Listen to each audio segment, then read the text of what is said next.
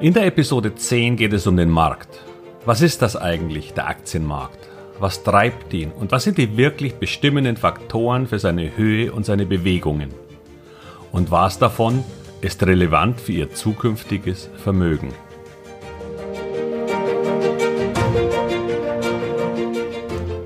Herzlich willkommen, moin und Servus beim Podcast Aktien verstehen und erfolgreich nutzen. Mein Name ist Wilhelm Scholze. In diesem Podcast erfahren Sie, wie Sie das Instrument Aktie für Ihre Geldanlagen richtig einsetzen und dabei den Großteil der Profis hinter sich lassen können. Wie Sie teure Fehler vermeiden und am Wachstum der innovativsten Firmen der Welt partizipieren. Tipps gibt's viele. Hier geht's ums Know-how. Heute möchte ich diese Episode mit einem Dank beginnen. Meinem Dank an Sie, liebe Zuhörer, bei diesem Podcast. Inzwischen wurden meine Episoden bereits weit über 4000 Mal heruntergeladen oder gestreamt. Und er besteht ja auch erst seit vier Wochen. Ich weiß natürlich, dass das Thema grundsätzlich etwas breiteres Interesse hervorruft, weil es ja um die finanzielle Zukunft aller geht. Aber es gibt ja so einige da draußen, die sich mit dem Thema beschäftigen und sich diesem auch widmen. Vielleicht anders, aber eben doch. Ich würde Sie daher gerne näher kennenlernen, wie Sie auf diesen Podcast gekommen sind, wie groß Ihre Erfahrungen mit Aktien sind, ob und wodurch ich Ihr Interesse gewonnen habe, was Sie mögen und was zu verbessern wäre. All das würde mir helfen, diesen Podcast noch besser auf Ihre Interessen auszurichten. Denn dieser Podcast ist für Sie. Und wenn Sie mir dabei helfen wollen, dann schreiben Sie mir gerne eine Mail an podcast wilhelmscholze.com, die jetzt auch in den Show Notes hinterlegt ist. Ein Dreizeiler genügt ja schon, es darf aber natürlich auch gern mehr sein. Bitte helfen Sie mir dabei, Ihnen zu helfen, Aktien zu verstehen und erfolgreich zu nutzen. Herzlichen Dank. Und nun zum Thema. Der Aktienmarkt. Was ist das eigentlich? Nun, im Grunde ist es eine Art Bazar. Ein Bazar, auf dem Meinungen gehandelt werden. Meinungen über Aktien. Und nein, das wäre keine Geschichtsstunde oder Grundkurs über das Thema an und für sich. Aber man muss verstehen, wie dieser Markt funktioniert, weil Sie als Aktionär immer davon betroffen sein werden. Der Aktienmarkt als Ganzer besteht ja erst einmal aus all den Aktien, die darin gehandelt werden. Dann gibt es Teilbereiche wie zum Beispiel den DAX als Teilbereich mit den größten deutschen Aktien. Und meist sprechen wir von diesen Teilbereichen, denn Sie werden eher selten hören, dass der globale Aktienmarkt irgendwas getan hat. Obwohl das natürlich auch passiert. Aber hier in Deutschland hören wir eben im Fernsehen, dass der deutsche Aktienmarkt heute gefallen ist und der DAX so und so viele Punkte verloren hat. Für meine österreichischen Zuhörer natürlich eher der ATX. Aber was bedeutet das für mich, beziehungsweise für Sie? Haben Sie dann heute auch Geld verloren, nur weil der Aktienmarkt gefallen ist? Und sind Ihre Aktien weniger wert? Und jetzt kommt von mir so eine Aussage wie früher bei Radio Erivan, falls das noch wer kennt. Im Prinzip ja, wenn Sie die Verliereraktien besitzen. An einem Standardbörsentag bewegen sich die verschiedenen Aktien aus unterschiedlichsten Gründen. Aber ein Index oder flapsig ausgesprochen ein Markt ist ja nichts anderes als die Mischung all dieser einzelnen Aktien. Das heißt, dass ein Markt fallen kann und trotzdem einzelne Aktien steigen. Am selben Tag. Eine Standardbewegung gegenüber dem Vortag liegt eher bei einem halben Prozent Abweichung. Wie gesagt, zum Vortag. Grob geschätzt, ohne das jetzt genauer nachgerechnet zu haben, aber so war es zumindest in etwa im Januar. Jetzt nehme ich aber einmal ein Beispiel eines tatsächlich sehr schwachen Marktes. Am letzten Freitag, den 29. Januar 2021. Der DAX fiel ungewöhnlich starke 1,7 Prozent. Was stattfand, war eine relativ klare negative Bewegung der meisten Aktien. Aber ich ziehe jetzt einfach mal drei Aktien heraus. Die Deutsche Bank verlor 4,5 Prozent.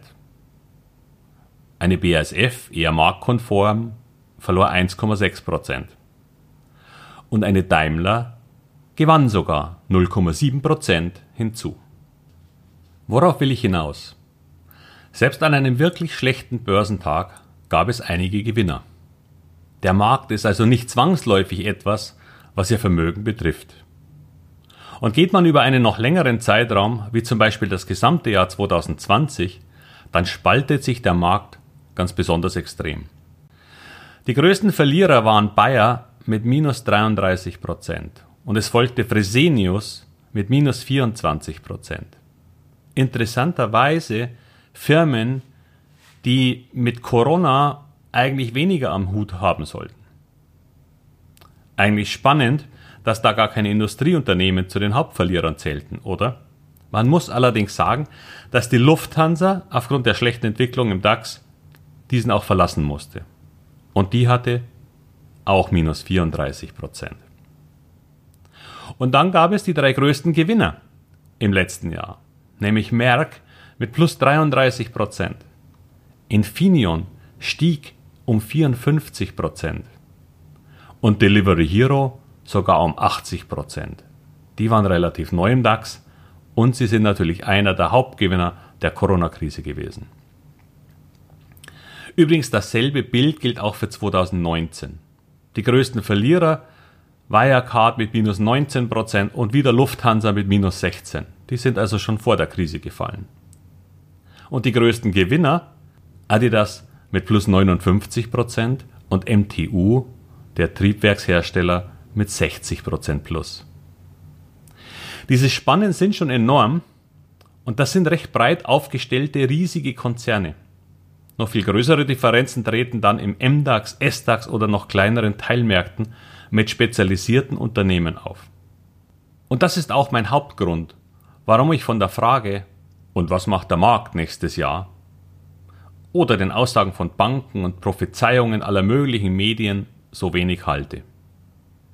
Ich glaube nämlich nicht, dass sie in ihre Überlegungen eine Analyse für alle 30 Aktien gemacht haben und daraus den DAX ableiten. Also zum Beispiel, wir glauben, dass Lufthansa um 16% fällt und Adidas um 60% steigt. Daher kommen wir zu dem Schluss, dass der DAX 17,5% steigen wird. So wird es wohl nicht sein. Und natürlich können Sie auch nicht im geringsten alle Ereignisse vorhersehen, die da kommen. Es geht also im Grunde um den Fall, dass nichts Ungewöhnliches passiert. Leider ist das nur sehr selten so. Sie werden Ihnen die Banken, daher fast immer etwas von einem Potenzial von plus 4 bis 8 Prozent erzählen. Warum? Weil es ihr ureigenstes Interesse ist, eine positive Zukunft zu beschreiben, damit die Menschen ihre Aktienfonds kaufen. Und zum Zweiten, weil man damit auch in etwa im Durchschnitt der vergangenen Jahrzehnte liegt. Aber was bewegt nun die Märkte? Was ist für sie relevant und wie geht man damit um? Im Grunde gibt es nur zwei Dinge, die Aktienmärkte bewegen. Erstens die Konjunkturaussichten, also nicht die aktuelle Konjunktur. Und zweitens die Zinsen und damit die Anlagealternativen. Alles andere hat am Ende etwas mit den Erwartungen und Auswirkungen auf diese beiden Faktoren zu tun. Aber ich beginne einmal zuerst mit den Zinsen, weil das schneller erklärt ist. Warum ist das wichtig? Weil es eine Erklärung liefert, warum der Markt, obwohl er vielen Menschen als hoch bewertet erscheint, das aber gar nicht ist. Sie wissen ja wahrscheinlich selbst, dass es eine sogenannte sichere Geldanlage, die rentabel ist, aktuell nicht gibt. Weder eine Geldanlage bei einer Bank erbringt irgendwelche Zinsen, noch die beim als sicher geltenden Staat. Hätte ich diese weil mir zum Beispiel ein Festgeld bei der Bank 4% Zinsen bringt und diese Bank als sicher gilt, dann wäre ich viel weniger geneigt, ein Risiko in Aktien einzugehen, um dieselbe oder auch nur eine etwas höhere Rendite zu erreichen. Ich denke, das ist auch der Grund, warum Sie sich über Aktien informieren. Das entspricht dem natürlichen Instinkt, etwas positiv Sicheres, etwas Unsicherem Positivem vorzuziehen. Gibt ja auch Sinn. Hohe Rendite ohne Risiko ist mir lieber als hohe Rendite mit Risiko.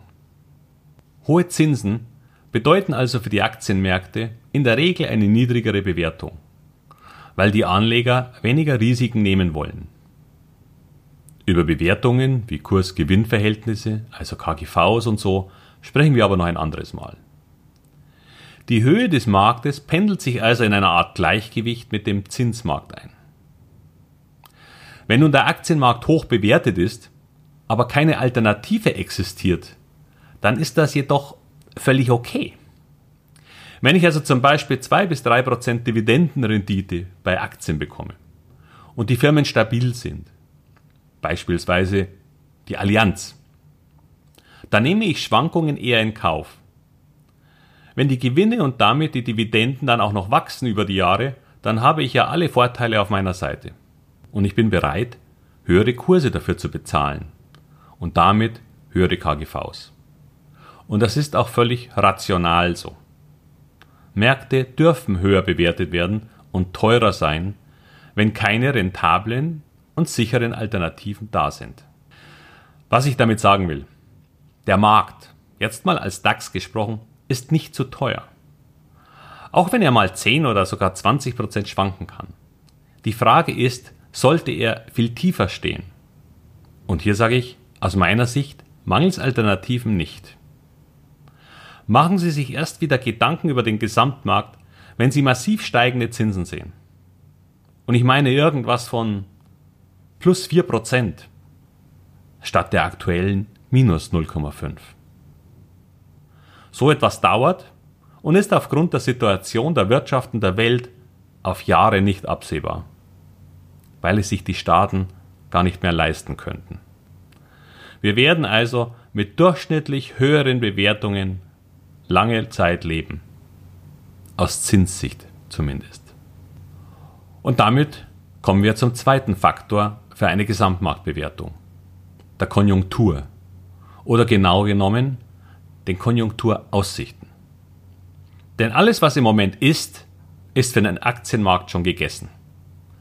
Erfolgreiche Aktionäre sind wie Schachspieler.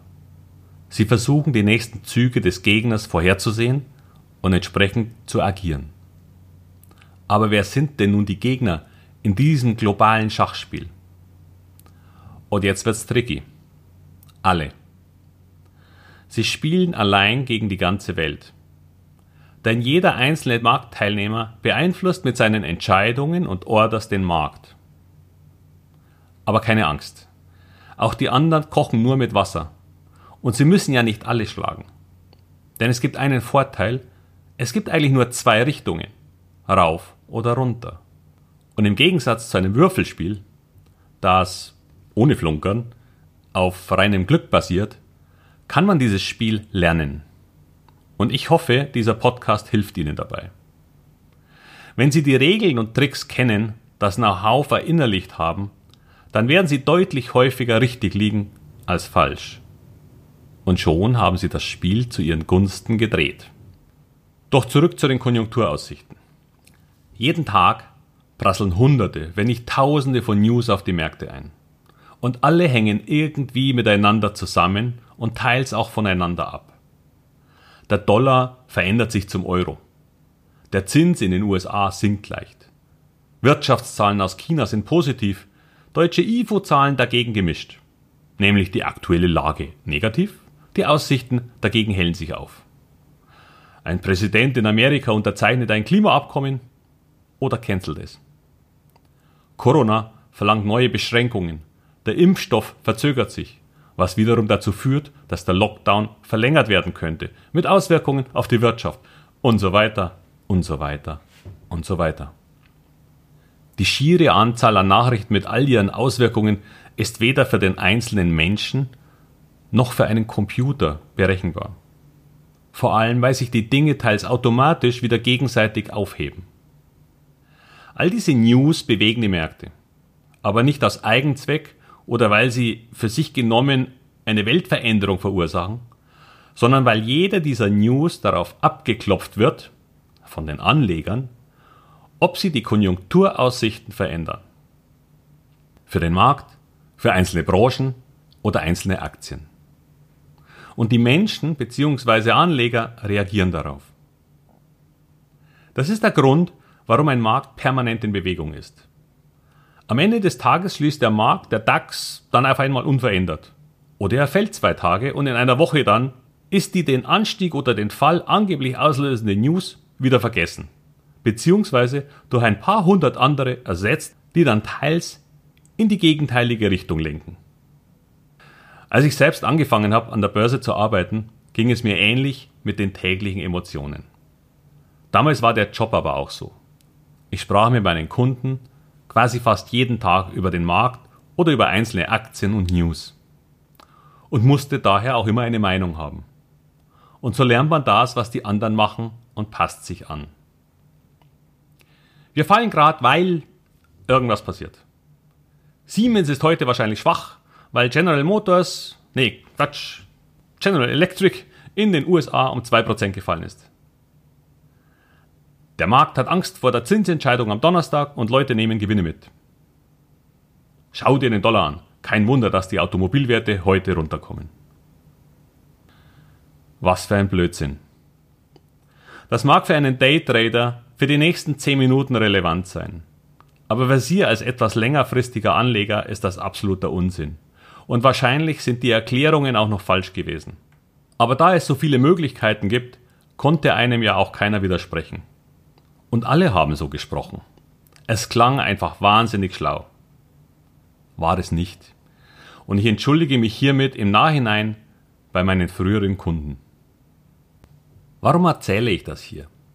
Weil ich Ihnen klar machen will, dass Sie sich um Tagesnews und damit um die täglichen Marktbewegungen überhaupt nicht kümmern sollten.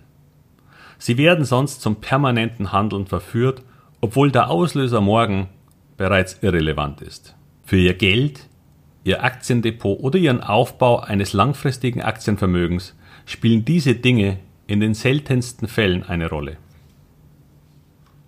Es gibt natürlich auch Veränderungen, die tatsächlich die Märkte entweder sehr stark oder auch für eine längere Zeit beeinflussen. Aber darauf komme ich in der nächsten Episode zu sprechen. Wie immer, mein kleiner Hinweis darauf, dass mich jede 5-Sterne-Bewertung, hinter der Sie auch stehen können, sehr freuen würde. Letzte Woche bekam ich einmal einen sehr netten Kommentar, aber leider weiß ich gar nicht, wie das funktioniert hat. Sollten Sie das wissen, dann hinterlassen Sie mir auch gerne einen.